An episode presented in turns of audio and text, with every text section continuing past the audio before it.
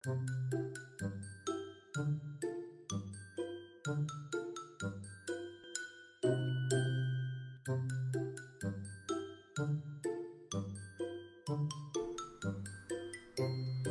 白哥们集合喽！Hello，大家好，欢迎来到今天的职场小白哥生存之道。我是伊爸。那我们今天的来宾是我们呃这个礼拜就要离开的实习生，有两位雅安跟莹莹。那请你们先自我介绍吧。Hello，大家好，我是莹莹，然后我目前是大三升大四的学生，然后目前在热水营销公司当实习生，对，但是我们这周就要离职了。嗨，大家好，我是雅安，然后我是硕一的学生，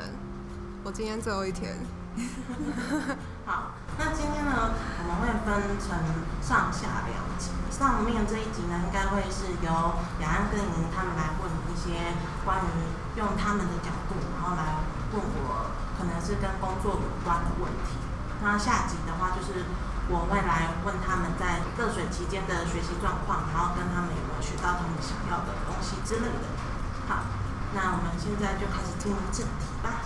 好，那第一个问题就是，我觉得应该是新鲜人都会最关心的，我要怎么跟公司开我的薪水？因为其实这个问题没有表面上看起来那么简单。说薪水怎么谈？假如说我现在是一个一张白纸好了，然后我去应征了一份，可能他所需要的技能我略懂，不是很精。呃，因为如果说没有背景的状态下，会对自己没有自信，所以可能就会跟对方说，可以依照公司的期待，或者是就开底薪。但我的问题是，呃，我进入这份工作之后，不管怎么样，就是这份工作的要求门槛，比如说在八，在八分那边好了，那我就算现在能力只有三，但我进去之后，我还是要把自己盯到八，或者是超过八，那我是不是可以直接开可能我自己想要的薪水？嗯，那你觉得呢？我也我没有，这也是我的问题，就是就是因为像学姐她就是她能力感觉应该还不错，但因为她现在是新鲜人，然后所以她就说她觉得刚进一间公司，她觉得有底薪就可以了，然后后续再慢慢加薪什么的。但是我就会觉得说，可是你刚进去的时候，如果你只是底薪，那也不知道你做多久才会加薪。这样子的话，是不是就是一开始应该要先要怎么谈，才能先把自己的薪水谈好，谈到自己想要的大概高度之类的？嗯，好。其实我觉得这一题蛮废的，就 是就是它没有一个标准答案，就主要是看你，呃，应该这么讲好了，就是求职市场其实也是个买卖市场，有供需的概念，所以今天假设很他很缺人，你看很高，他因为很缺，所以就会想要用。但是今天如果他不缺，或是有很多选择给他选的时候，他当然会选对他来说成本比较低的人。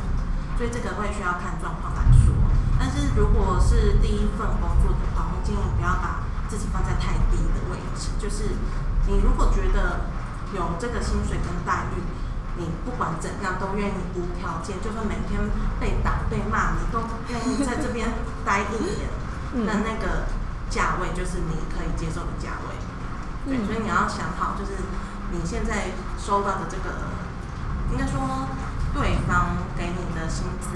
是你不管遇到任何状况都愿意留在这里至少一年的话，那就是可以接受的薪水。那这个主要还是会看你要怎么包装你自己。就是有些人他可能只有三分的实力，可是他可以讲到五分，或是作品集弄得很漂亮，变成七分，那他可能就可以从原本应该是两万八的薪水变谈到三万五。可是如果你今天明明实力就有八分，但你又觉得自己可能不够好，然后就讲的只有五分，嗯那对方可能就会只看到你只有五分，所以他只能就你展现的这个五分来给你他觉得你值得的薪资。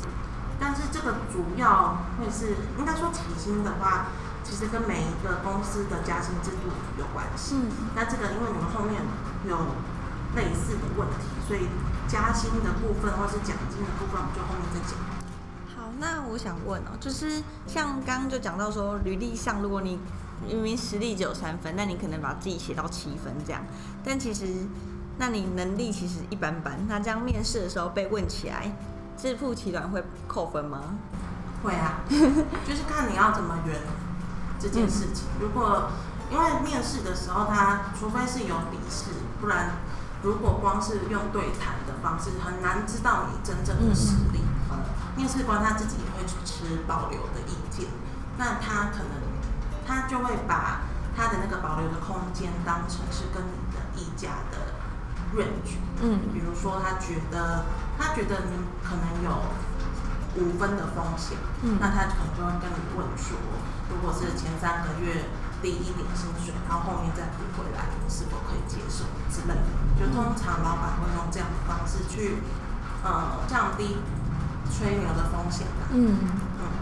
那他说三个月之后会补回来，是真的会补回来，还是我要去提醒他？我觉得要提醒他，那可以提醒吗？可以啊。是真的可以提醒。那假如说我做了一阵子之后，我觉得我付出的努力跟我的薪水不成正比，我想要跟老板谈加薪的话呢，新鲜人是有可以谈的吗？不管是谁都可以谈，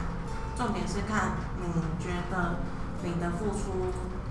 的价值跟上司觉得你付出的价值有没有一样。哦你可能觉得你你付出了很多，可是老板觉得你都一直在挖屎给他，想要帮你加。那就很难抓哎、对，但是只能跟你说，会炒的还只有糖吃。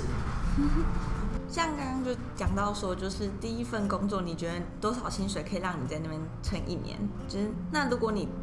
现在是第一份工作面试上了，结果你进去之后发现不适合，然后想提早离开的话，那这样子还是需要撑一年吗？还是就是觉得不适合就走？可是因为是新鲜人，感觉第一份工作做一下就走，感觉好像履历上不好看，而且之后的面试可能会觉得你就是一个烂草莓啊，或者是就是你就是可能不太能吃苦之类的，有这就都有一个说法是说，呃，第一份工作，比如说同学他们现在工作嘛，然后就说哦，我干不下去，我想要走，然后大家都会在群组里面跟他说，你要不要再撑一下，再撑两个月就一年了，这样子工作好像会比较好找，是一个坊间传闻，但这是真的吗？呃，你的这个问题跟您的问题有点不一样。就是我先回答后面这个比较简单，嗯。就是如果你真的是撑两个月，剩两个月就一年，那我就会建议你满一年，因为在履历上来说还是比十个月好看啊。嗯对，但是如果如果我是刚开始进去，比如说三个月以内的时候，你就发现这个公司或这工作跟你想的不一样，然后你原本希望可以在这个公司得到的东西或经历，你也没办法接受，或是没办法在这里取得你要的东西的时候，就可以离开了。对，就不用浪费大家的时间。对，但是因为如果是我的话，我在选工作的时候，我会考虑很久才进去。那所以如果我一旦进去了，我至少就会，应该说至少对这间公司在做什么事情是有兴趣的。嗯所以我会想要知道他们的整个运作状况，至少都走过一轮之后再离开，因为我我会选他，表示我对这个公司的组织或者是他们想要做的事情有想要了解更多的感觉。那如果你觉得你对那个行业或是对那间公司想要了解更多的话，我觉得至少要待满一年，就是一整个嗯会计年度。就像我们前几集有讲到，就是比如说到年底的时候要结账，嗯可是如果你只待半年，你根本就不知道他年年底有多忙。那你可能前半年就觉得啊好无聊，你每天都在做退休公务员什么，可是你殊不知下半年超级忙。嗯所以我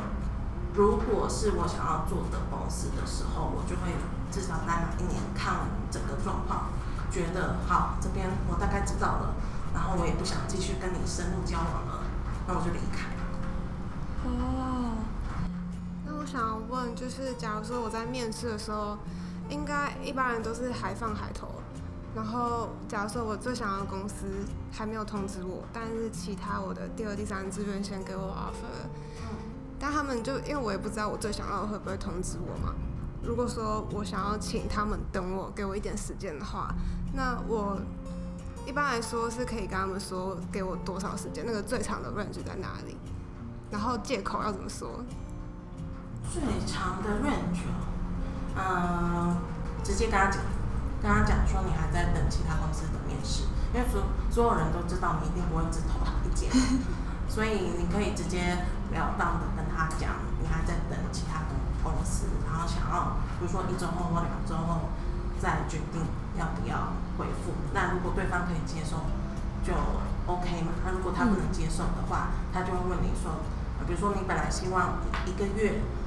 但是对方只只能等你两个礼拜，嗯，那就会有这种谈判杀价的过程，对。那如果是你要请其他公司等你回复啊，通常一般来说，在你面试的时候，对方就会问你最快什么时候可以上班，嗯。那这个时候呢，你就可以自己抓一个最保险的时间，比如说就抓一个月，就说你。现在手上还有一些工作，或是原本有一些打工，甚至是说你刚毕业，然后想要休息一个月，一定安排跟家人出去玩、叭叭之类的。嗯。所以你要一个月后才能上班，但其实你那一个月是在等其他公司面试，这样也可以。但这样子，那间你面试的公司不会觉得，嗯，等你上上上工还要一个月，然后就会不想等，可能这个机会就没有了。这样应该怎么讲？你在骑驴找马的同时，对方也在骑驴找马。嗯嗯。所以有缘就会一个月后再见。那如果对方先找到更好的，可以马上上班的，那就跟你说拜拜啦。哦。因为也不是每一份工作都会有两三关的面试嘛。假如说只有一关，然后我真的很想要知道这间公司上下班时间是几点，然后会不会加班，啊有没有加班费，或者是。有没有保劳健啊？公司福利、三节奖金、红白包有没有等等？这些比较听起来比较，感觉这个人好像会算得很精的这些问题是可以问的吗？直接问啊！直接问。但是如果是你的话，你会不会对这个人印象扣分？你是说如果我是面试官的话吗？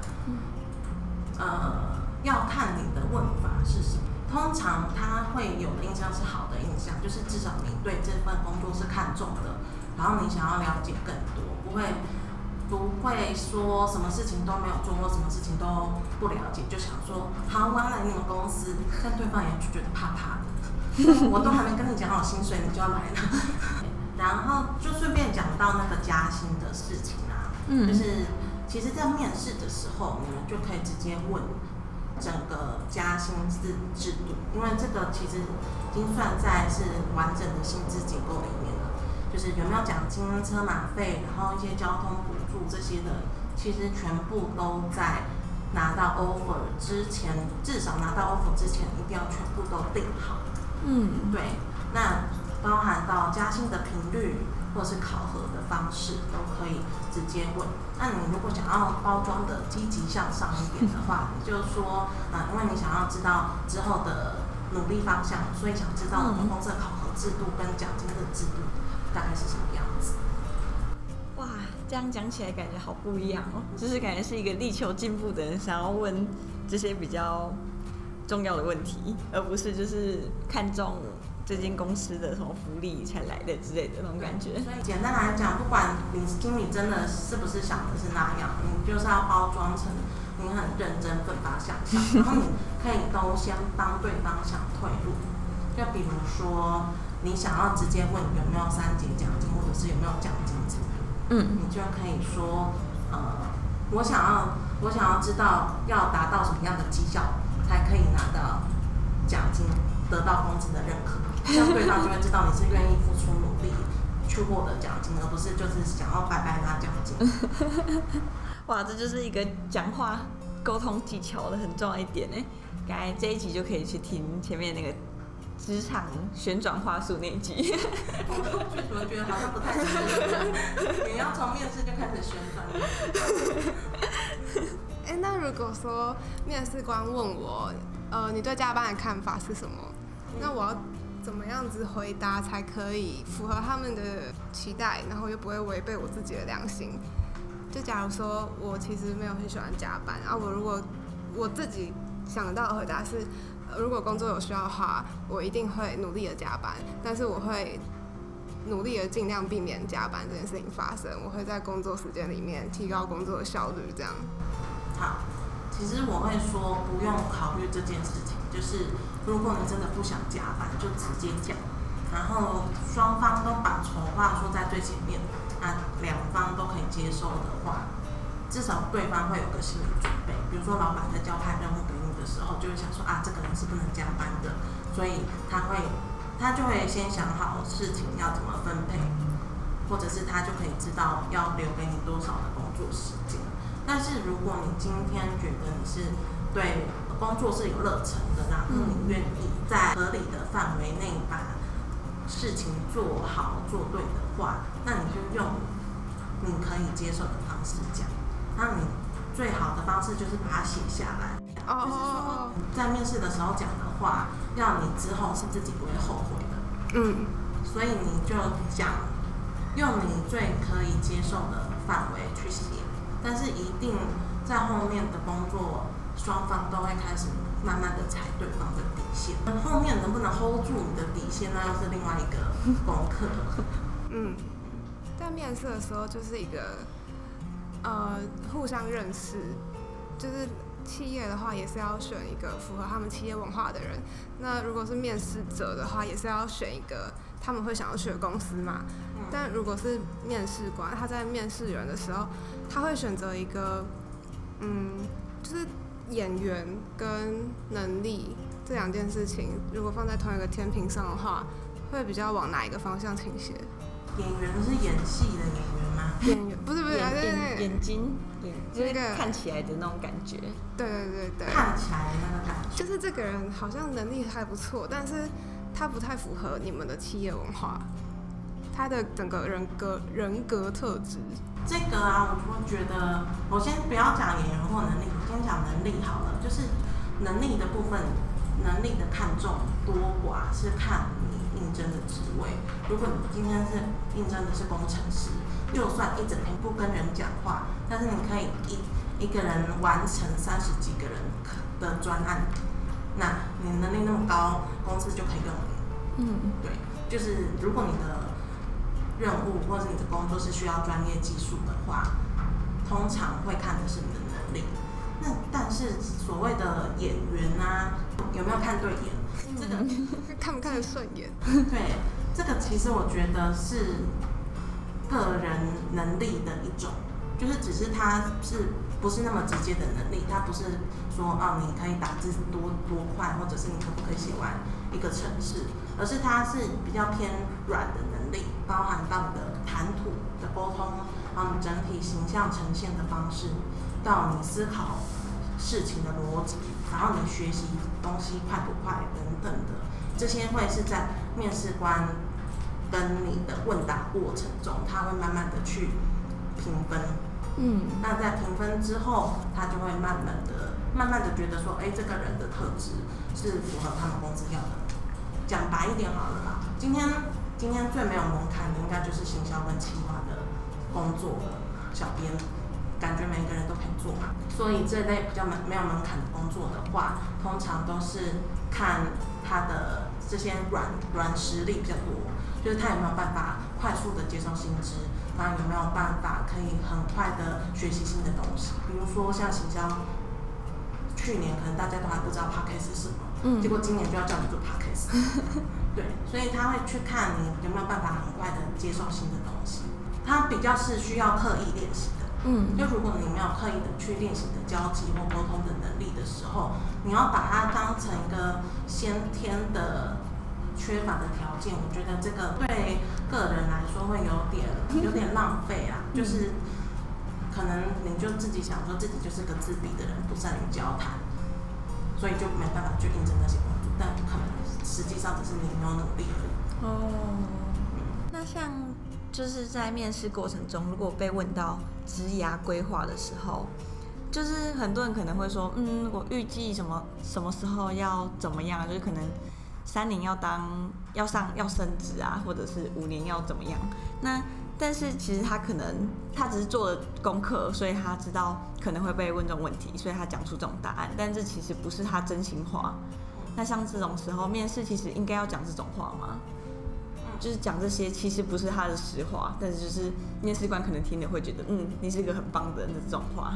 好，雅安，你有想要补充的吗？嗯，我也有类似的问题，就是假如说被问说，那你的职业规划，然后我可能，比如说我现在是应征做行销企划好了，但我也许两三年之后，我预计想要出国念研究所进修，或者是我之后其实。我来做这份工作，只是为了我想要做的另外一份工作，就是把自己拿来当做磨练的话，那我就直接这样子讲出来，会不会被扣分？或者是叫老实说，呃，我这份工作是我的终身目标，我希望可以在这里变成一个伟大的行销企划之类的。主要还是要看公司文化，如果对方是，比如说可能是国外的公司，或者是那种。新创产业好了，他本来就比较鼓励积极向上或是眼界要更宽广的人，那他可能就会很欢迎你跟他说，你在这里有自己想要学的东西，学完之后你可能就要去别的地方发展。对，但是如果是一般一般比较传统或保守的主管，他希望你才在这边做到老死的，可能就不能这样讲，所以要看。要你要在面试前就去做很多功课，就是去包含他的官网、他的公司的粉砖，甚至连他们平常有没有在做员工教教育训练这种，都可以去翻找出来，这样就大概知道会知道他们会喜欢什么样的调调，然后把你包装成他会喜欢的样子。其实这一题跟跟男女交往有点像，就是你在交往前。要变把自己变成他喜欢的样子吗？还是要一开始就表现你自己最原本的样子？但是对方可能就不想认识你。这有点像刚刚说我们我们要结婚。对，可是对方就想要以交往以结婚为前提的交往，所以要看这个事情的大小。就比如说是目标好了，目标本来就会变动。嗯。所以这个我觉得可以讲，嗯。可是如果你一一进去面试就跟他说，呃，我在这边可能只会做一年，然后对方问你为什么，你也讲不出来，那他可能就会想说，啊，那我还要我还要花半年训练你，然后你半年好不容易上手之后就要走。所以主要是看你对这个工作的渴望程度。主管跟同事啊，对新鲜人的宽容期限大约是多长？宽容期限是什么？就是，就可能因为新鲜人刚开始，可能就是什么都还不是很了解，不太清楚，然后就会很容易犯错。嗯。但是这种这种犯错，如果时间久了，可能主管跟同事都会变得不耐烦。那所以有没有那种宽容期限？就是大概他们在多久之内就应该要尽量少犯错的状况？这样。这个很很看个人。如果是我的话呢，就是三次，三次相同的事情犯错三次以上就受不了。我会去看这个人他教不教得起来。比如说我刚讲有三次机会，第一次错合理，第二次错可能要小心，第三次还是做一模一样的事情，然后我又自认前面都已经跟他讲过一轮，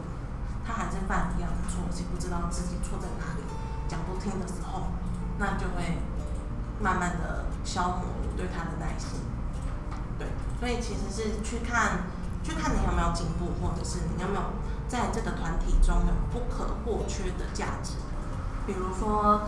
这个团体中都没有人会剪影片，可是只有你会的话，那主管可能就会让你去专心剪影片，所以他就不用不会再让你做其他的事情。那像一般的。公司啊，会对新鲜人有什么期待？就是可能会希望他可以什么尽快上手啊，或者是会希望他刚进来的时候都要有一些一些还不错的能力之类的，或者是什么他 PPT 要做多快，有没有这些像这样的期待？我不知道别人的状况是什么，但是我自己对新鲜人是。没有期待，我就知道，因为大家都这样讲，就是很多人都会说，其实公司对新鲜人是没什么期待啊。但是我会希望，可能至少要有对新鲜事物尝试的勇气，跟可以快速吸收的能力。讲简单一点，就是要聪明。那呃，学历会对找工作有影响吗？先分成两部分好了，因为刚刚你有讲过，求职市场是个供需市场。嗯今天假设这个公司有条件，或者是它的应征者真的很多，他根本就没有办法去筛选履历的话，他第一件事情就是用学历去筛。嗯呃，如果是一般状况的话，如果就我自己的经验啊，我有觉得各个学校教出来的学生，有的时候真的会有一些共通的特性，所以有一些主管，例例如说是我，可能就 就会有偏爱的学校，但是不一定是名校，就不一定是台政青教。我知道了，是母校。母，对母校优秀，对，所以其实还是看主管跟公司，所以我觉得学历这件事情在真实社会中反而是跟星座有点像，嗯，就是我会，我我可能会因为之前的员工都是啊、摩羯座都很刻苦耐劳，所以我会喜欢用刻苦耐劳的人。对，所以同理，可能我觉得正大出来的都比较聪明，正大。正大出来的真的都比较聪明。啊，你这个问这个问题看我干嘛？我是求求进步啊，我也不是大学就正大。好，那像我们之前也有做一集，就是关于要直接就业还是要考研究所。那伊娃，就你来看，你会觉得研究所毕业是求职会让你比较想要用它吗？就是因为他有再多读书读两年，可能会比较比较，就是可能因为会愿意考研究所，感觉就是愿意进步的那种感觉。或者是他有考研究所，所以他可能比人家多学了两年的知识。你会因为他有考过研究所，然后他研究所毕业后他来求职，所以会觉得对他比较加分。还是减分，因为毕竟同年龄的人相对来说，也就是其他人已经工有工作两年的经验，但这个人就是空白了两年。还是要看工作跟职位。我现在的经验来说的话，如果是需要一些真的数据分析的部分，那可能真的要找研究所的人来。之前是这样，但我不知道最近怎么样。就是所有的大学生在统计的部分实在是能力堪虑，对，所以如果真的有要做一些市市场调查或数据分析类的，我会觉得有研究所的论文经验会比较好。一般的工作的话，有没有考研究所，或者是念研究所的人是不是真的都比较聪明？这件事情不一定，因为有可能他是因为找不到找不到工作才去考研究所，这也是一种。然后另外一种是他可能大学的时候没有找到自己喜欢的，但是研究所终于找到自己喜欢的，这也是另外一种的角度，所以嗯会去看个人表现出来的特质。就假如说今天是一间大公司好了，然后有好几好几个部门，嗯那新鲜人刚进去不是会很，就大家都盯着电脑做自己的事嘛，嗯嗯。然后就有点彷徨的话，要怎么样可以相对比较快的跟上司还有同事们刚才就是隔阂消灭掉？因为毕竟要做就是要把事情做好，跟同事还有上司之间的那个相处融洽也很重要。没有捷径，只有看你有没有心。这跟前面讲过，就是跟追追女朋友很像。所以如果你想要给你的同事或者是你主管好印象的话，嗯你自己就会去看他的一举一动。比如说，他可能早上都会问你报表的状况，然后可能下午的时候他就会开始打电话不理你了。那这个时候呢，你就会开始去想，说，哎，那我是不是早上就可以先把资料准备好给他问？嗯那或者是去看他平时都在关注什么粉丝团啊，或者是会分享一些什么新的资讯，然后你自然就会下意识的去模仿他在做的事情。那当你这样久了之后，对方也会觉得，哎，你好像慢慢的跟得上他的步调，或者是他的那个思考的时候，他就会感受到你想要融入的意图。呃反正简单来讲啊，就是你可以帮助到他的话，就是好伙伴。对，那像是什么上班好同事，下班不认识，嗯这样子你会觉得就是有需要跟同事打好关系吗？因为像有些人好像就是进了公司，可能就是不一定会跟同事一起吃饭，就是都是独来独往的。可能有时候有一些公司上的问题才会讲个话，但是平常就是都都都不太讲话这样子。那这样子的话，你对这样子的人会有什么比较嗯不太喜欢，或者是觉得他都不融入大家，或者是觉得嗯他这样才是对的，有类似这样的想法吗？嗯，有些人会很会察言观色，但他今天发现到是主管揪的，或者是或者是可能是前辈为了要破冰而举办的聚会，这些这一种的就是去参加，就是一定要参加。对，但是如果如果只是平常大家自己私揪的那种，就可以看状况参加，所以不一定每一件事情都要参加。但是就就主管来说好了，主管或老板来说，他会觉得你愿意参加他的局，最白的就是会给他面子啊，然后再来他跟你相处的比较久，或是见见的比较多，也会对你比较熟。他可能在下一次要交办任务的时候，就会想说，你的名字就会出现在他的脑脑中。好，那这样的话就是我们上半集就录到这边。嗯那如果大家还有其他问题也想问的话呢，可以到我们的粉丝团来留言哦。好，那谢谢大家，拜拜。拜拜。谢谢大家收听今天的节目，希望你们会喜欢。如果您有更多心得想分享给我们，欢迎到 Facebook 搜寻“职场小白哥的生存之道”，找到我们的粉丝团私讯给我们就可以喽。如果喜欢这个频道，也请帮我加到你的最爱清单。我们每周二晚上七点准时上线，下周再见喽，